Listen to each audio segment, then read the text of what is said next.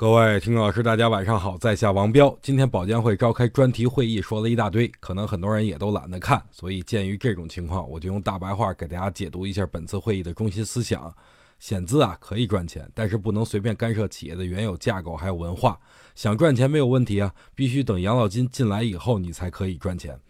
关系硬的赵家啊，例如安邦、平安，可以和养老金一起吃肉；没有关系的险资呢，你们就只有喝汤的份儿了。不服气的话，那咱们就牢里见。怎么总觉得说这些话有点危险啊？但是没有关系啊，这又告诉我们跟着领导走，吃喝全都有的硬道理。所以大家就应该明白了，以后只要是有背景的保险举牌，大家都可以进行布局参与。